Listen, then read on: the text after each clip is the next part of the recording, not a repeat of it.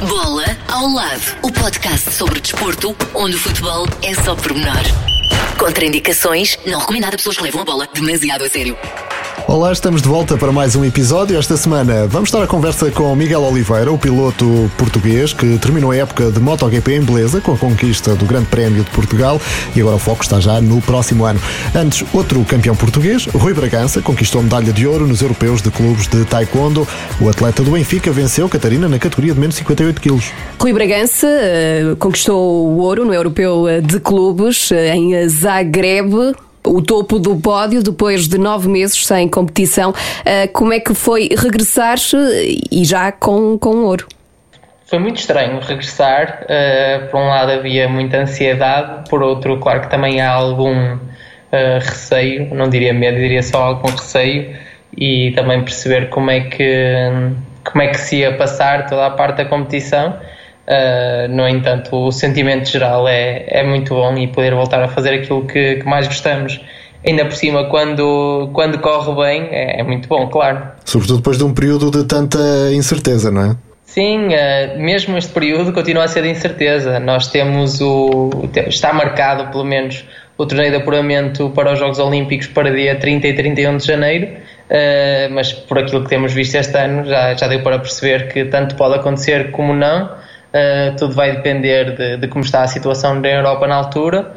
E então nós estamos a fazer isto, por um lado, com muita vontade, porque pode ser a nossa penúltima prova, uh, e daqui a duas semanas a última prova antes do pré-olímpico, como podemos estar neste momento com toda a lenha no assador, toda a carne no assador, para depois ter de voltar a abrandar e ter de voltar a preparar. Por isso foi, deu para aproveitar plenamente eh, mas ao mesmo tempo estamos com aquele receio de, de ver o que é que vem aí. Uhum. E como é que foram todos estes longos meses sem competição? Como é que te preparaste? É muito estranho. Eu, eu não fiquei propriamente parado, por isso uh, tive essa sorte. Uh, também peguei um bocadinho mais na, na carreira de medicina, uh, já que as coisas estavam paradas lá no Taekwondo e fui adiantando essa parte, digamos assim. mas o início, principalmente, foi, foi bastante duro até porque aquele período inicial em que não sabia se os Jogos Olímpicos iam ser adiados, manter as dietas, tentar manter eh, a intensidade dos treinos sem ter treinos com, com parceiros, que, que apesar de ser um desporto individual, nós temos de treinar sempre em equipa.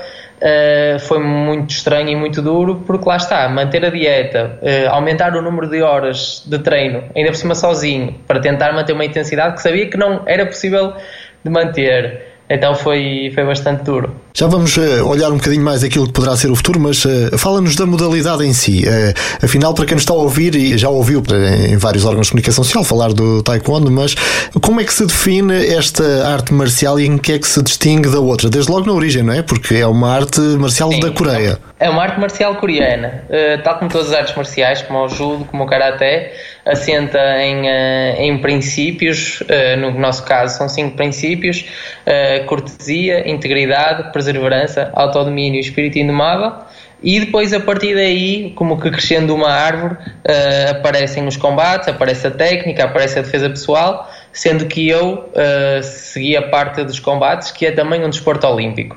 Enquanto o desporto olímpico, o taekwondo, é muito fácil. É quem marcar mais pontos ganha. É bater e que não me batam. uh, é, é, simples, assim dito assim, parece muito simples. Uh, portanto, um, nós temos uns coletes eletrónicos e uns capacetes eletrónicos e temos uns sensores nos pés. Quando batemos no colete uh, são dois pontos, quando batemos na cabeça são três pontos. Se antes disto houver uma rotação, passa a ser 4 pontos no colete, 5 pontos na cabeça.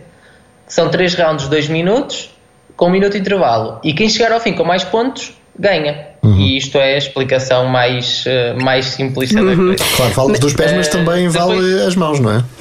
Sim, os murros no colete valem um ponto, no entanto, são um bocadinho mais difíceis de marcar, porque lá está, como agora nós temos os pés uh, eletrónicos, vamos chamar assim, os murros têm de ser dados pelos árbitros e têm, seguem uma série de regras e como valem menos, é mais fácil meter um pontapé na cabeça às vezes do que meter um, um murro e então acaba por uh, ficar um bocadinho ofuscado e, uh, e sempre que se vê taekwondo e a característica que distingue o taekwondo das outras modalidades são os pontapés espetaculares. Mas este teu interesse pelo taekwondo não foi paixão à primeira vista, pois não? não. lá está, como eu estava a explicar a parte de, do taekwondo ser uma árvore que, que depois vai, que se vai dividindo, eles na altura estavam no outro lado da árvore, estavam a fazer técnica, estavam a, na parte mais marcial e uh, sendo um miúdo de 13 anos, o que eu queria na altura era uma coisa mais divertida.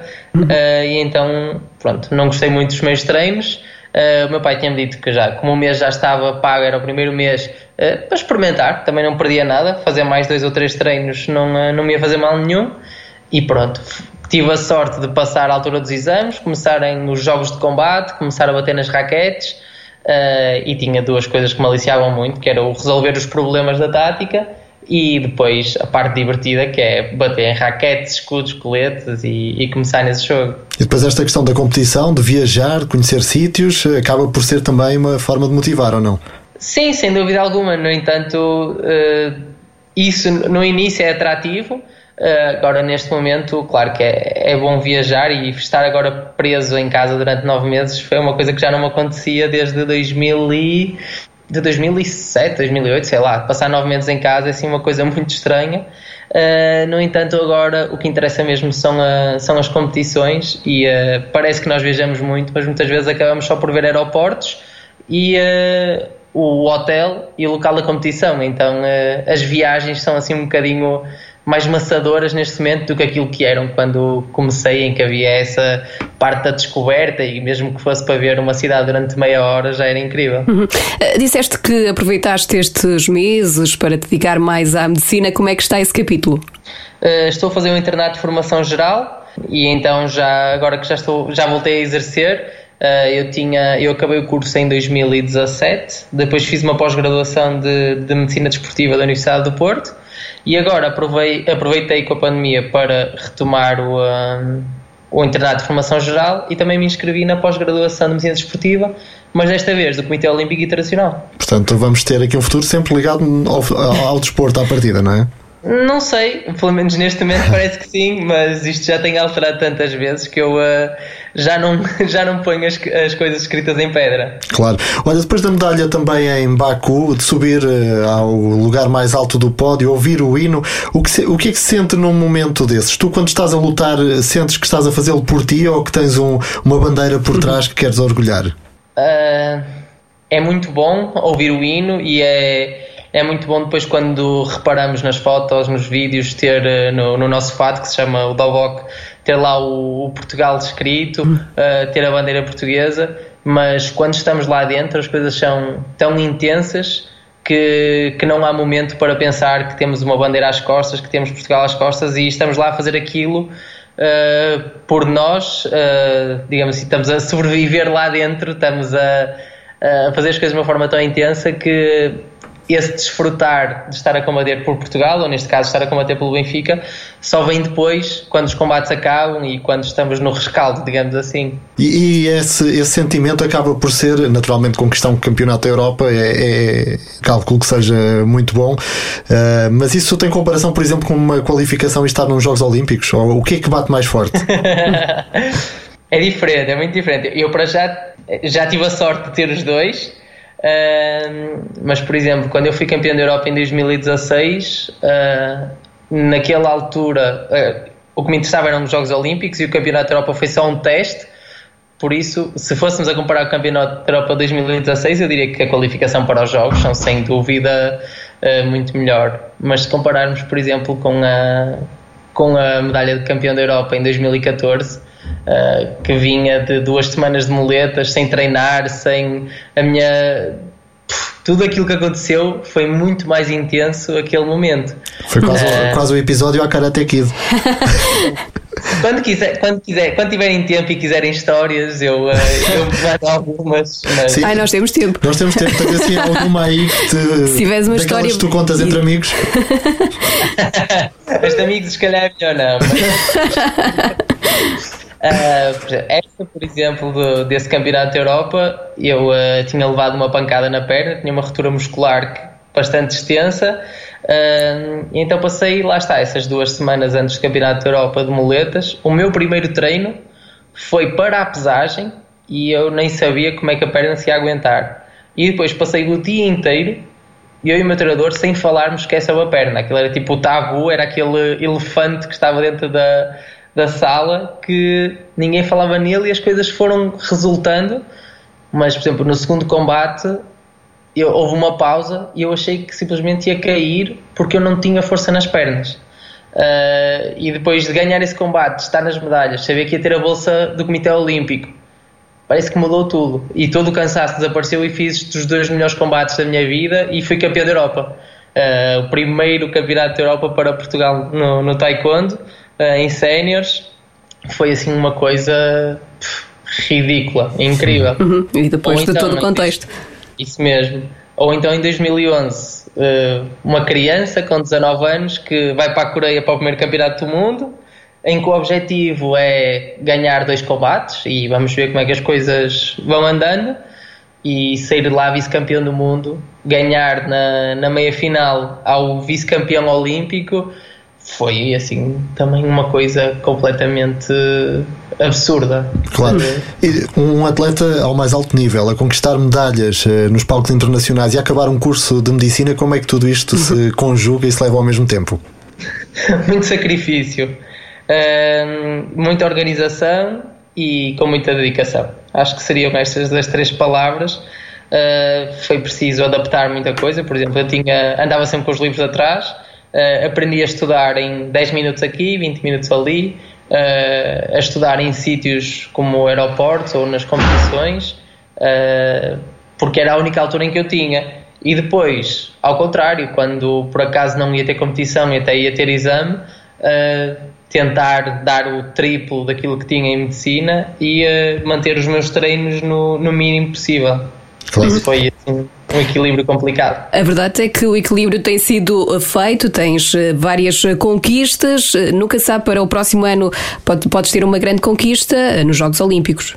É, eu espero que sim, e uh, eu sempre disse: quanto melhor atleta era, melhor estudante era, e quanto melhor estudante, melhor atleta. Por isso, sendo que agora até já estou a trabalhar, esperamos que seja a mesma coisa e que estes Jogos Olímpicos, que me qualifique para estes Jogos Olímpicos e que, e que depois o resultado seja melhor do que aquele que vem em 2016. Mas eh, sentes que, de facto, a, a, prática deste, deste desporto, desta modalidade, te ajudou na tua carreira uh, académica, até para outros miúdos? Às vezes os pais têm aquela coisa de, ah, primeiro dedica-te aos estudos, depois o desporto, logo se vê. Uh, mas uh, é possível e até que ponto te ajudou o facto de seres atleta, desportista, na tua carreira académica? É assim, há estudos que comprovam que a atividade física e, e o desporto ajudam a melhorar a performance académica. Uh, e falando depois sobre o meu caso, uh, se eu consigo estudar uh, medicina e decorar medicamentos, decorar patologias, mecanismos e tudo mais, depois quando eu estou no combate também consigo decorar muito mais facilmente. O que é que o meu adversário está a fazer, quais é que são os recursos dele?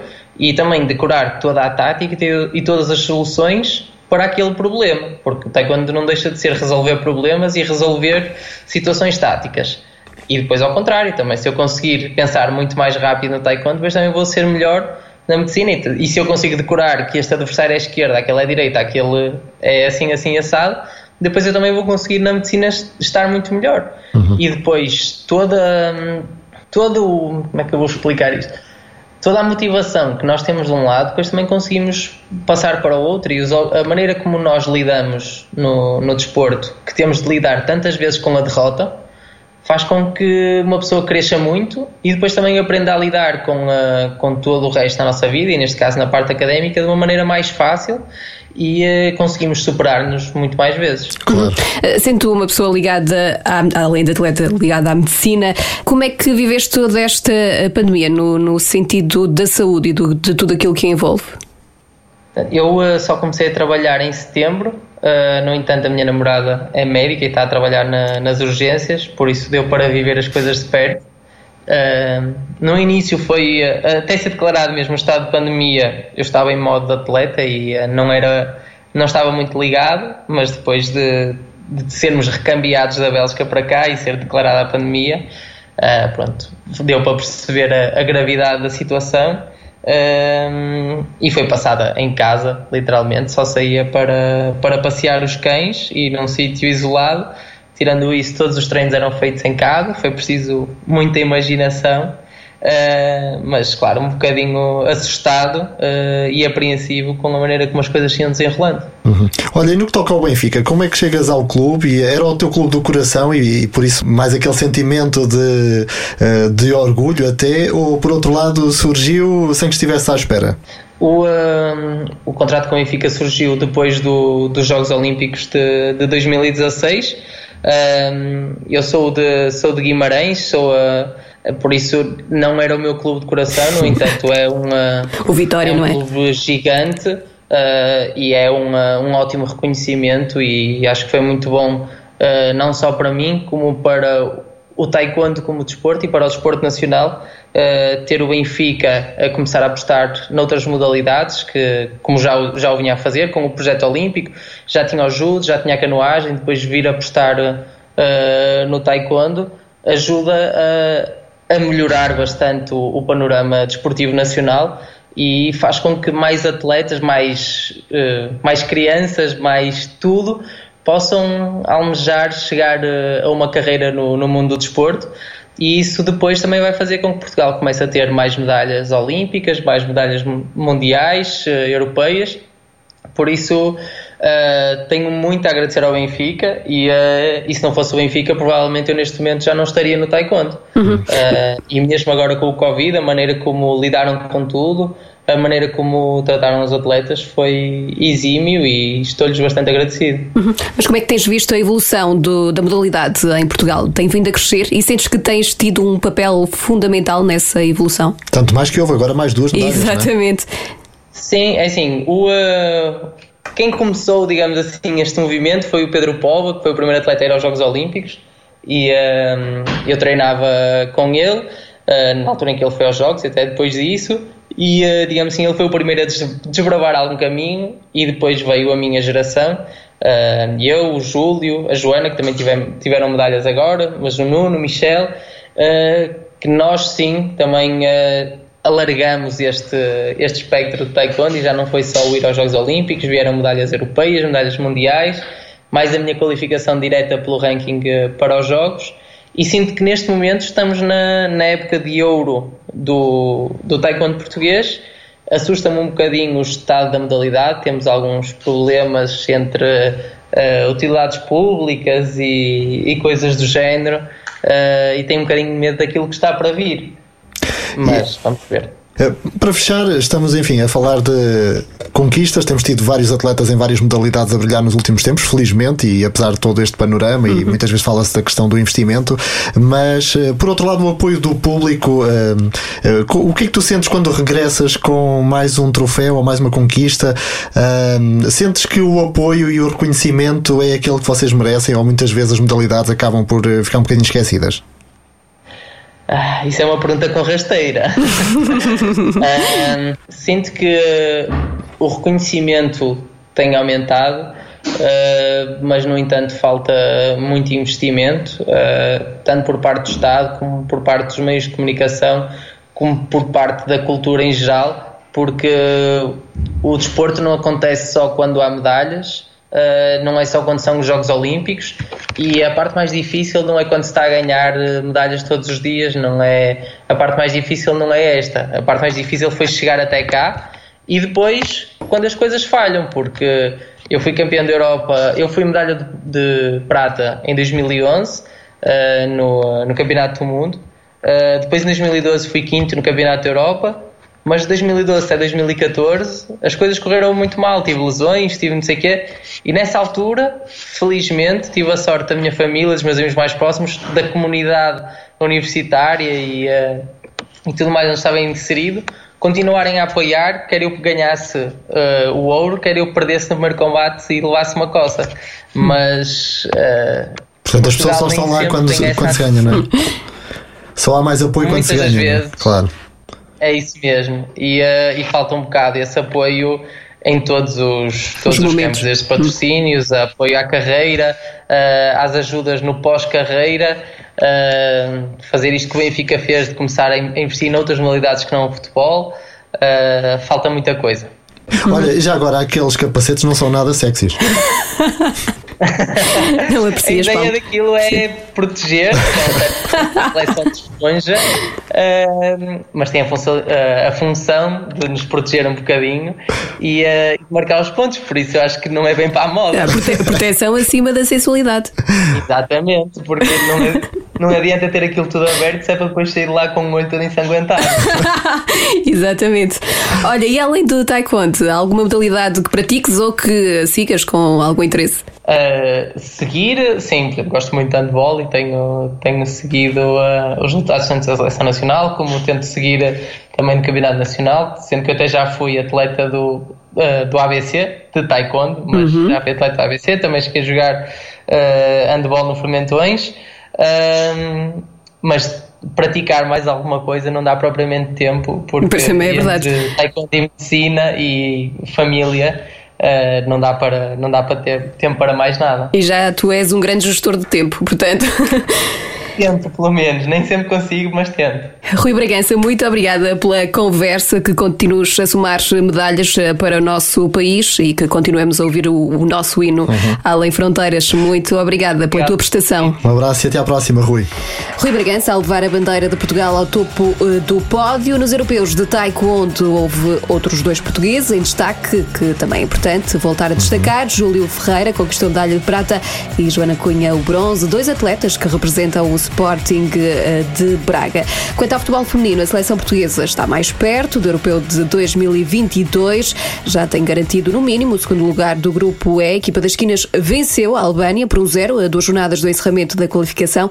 Apuram-se para a fase final do europeu. A Inglaterra, os vencedores eh, de cada grupo e os melhores eh, segundos eh, classificados, os restantes segundos, eh, vão eh, disputar um eh, play-off. Muito interessante este trabalho do futebol feminino também. Começa aqui a subir Exatamente. e quem sabe, não é? Começa a dar para sonhar. Vamos lá ver. Exatamente, nunca se sabe. Podemos conquistar um europeu daqui a Ainda alguns vamos ter anos. uma Ronalda do futebol feminino um dia destes. A Jéssica disse não era, mas. Hum, Nunca se sabe. Também pode surgir outra, entretanto. Exatamente. E agora, tal como prometemos, é tempo de ouvir Miguel Oliveira, Paulo. É o atleta do momento, fez uma grande temporada no MotoGP e depois da vitória do Grande Prémio de Portugal, o piloto de Almada ainda está a saborear, mas eh, tem já a cabeça também em 2021 e esteve à conversa com o Ruben Mateus para este episódio. relativamente hum, à época que agora terminou, aquela que é a mentalidade competitiva eh, permite-te celebrar as vitórias deste ano ou já te fazem pensar no ano a seguir?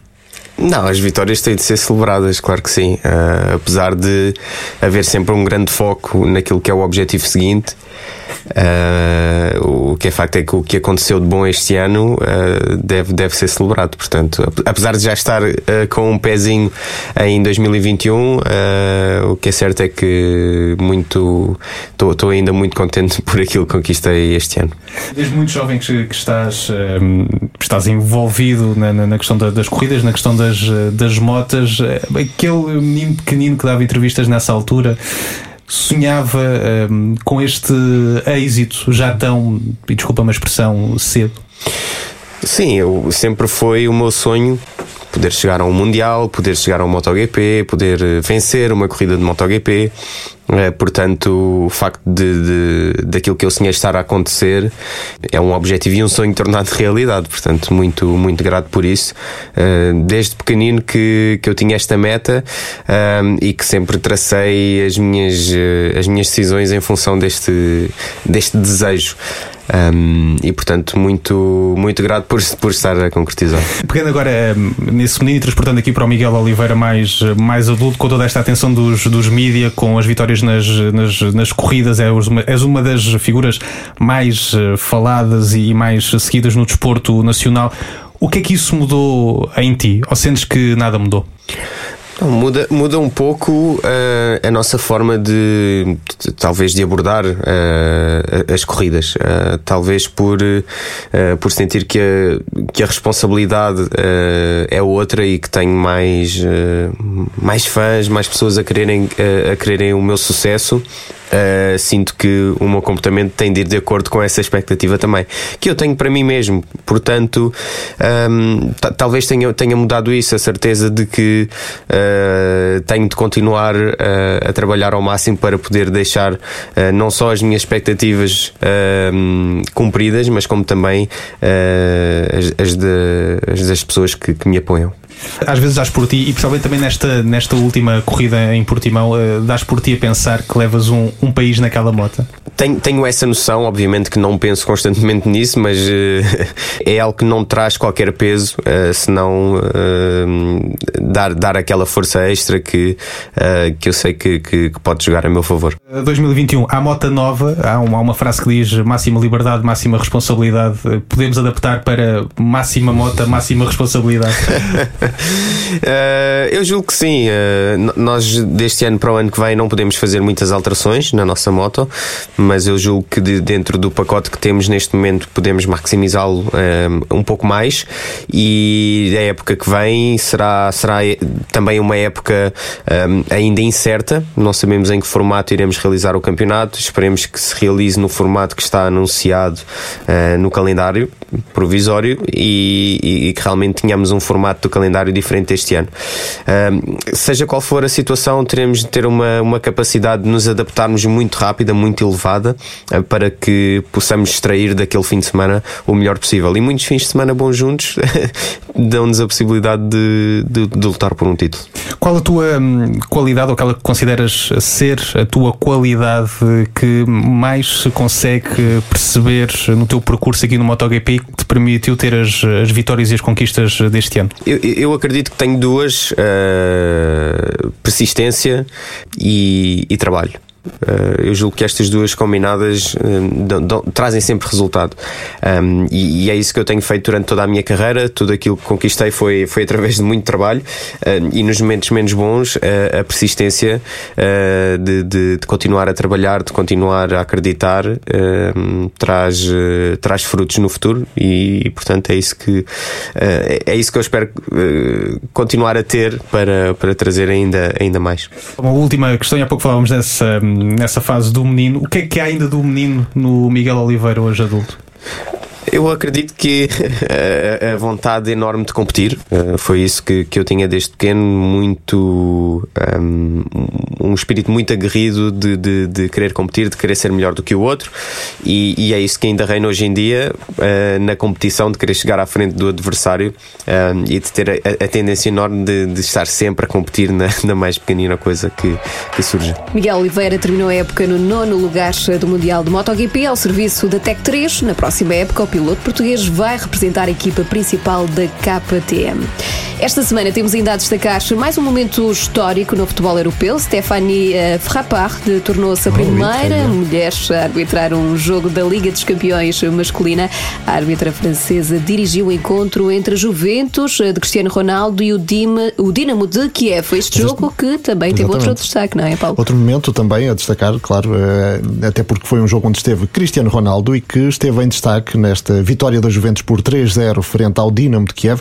O avançado português marcou o segundo golo e um, este segundo golo foi só o golo 750 na carreira de CR7, uma marca incrível. Uhum. E está aí para durar, não é?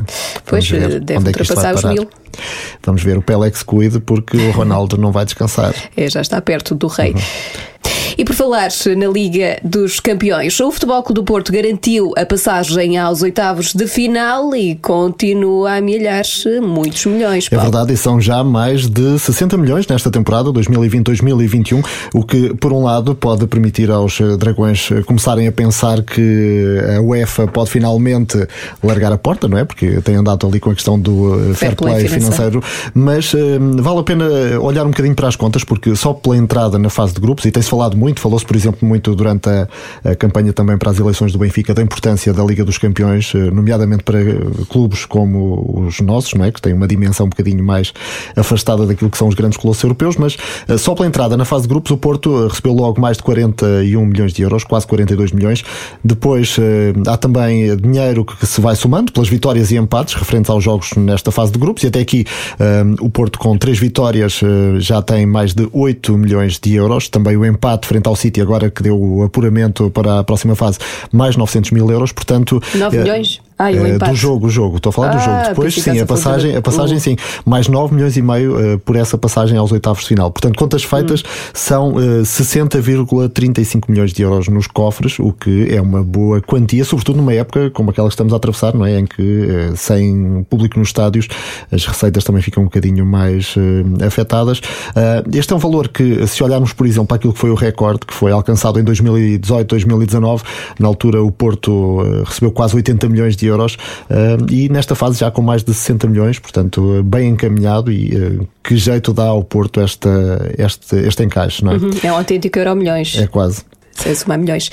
Ainda no futebol, há outro português em alta, lá fora, Abel Ferreira, ele que garantiu a passagem do Palmeiras aos quartos de final da Taça Era Libertadores. giro em dois anos ter dois treinadores portugueses a conquistar a, Ah, nunca a, sabe. a Depois de Libertadores. Jorge é? Jesus, Abel Ferreira pode ser o Até próximo. porque o Abel tem estado bastante bem. Ele que chegou no final de outubro ao Palmeiras, não é? Eh, Até agora tem nove jogos eh, disputados, eh, sete vitórias, um empate e uma derrota.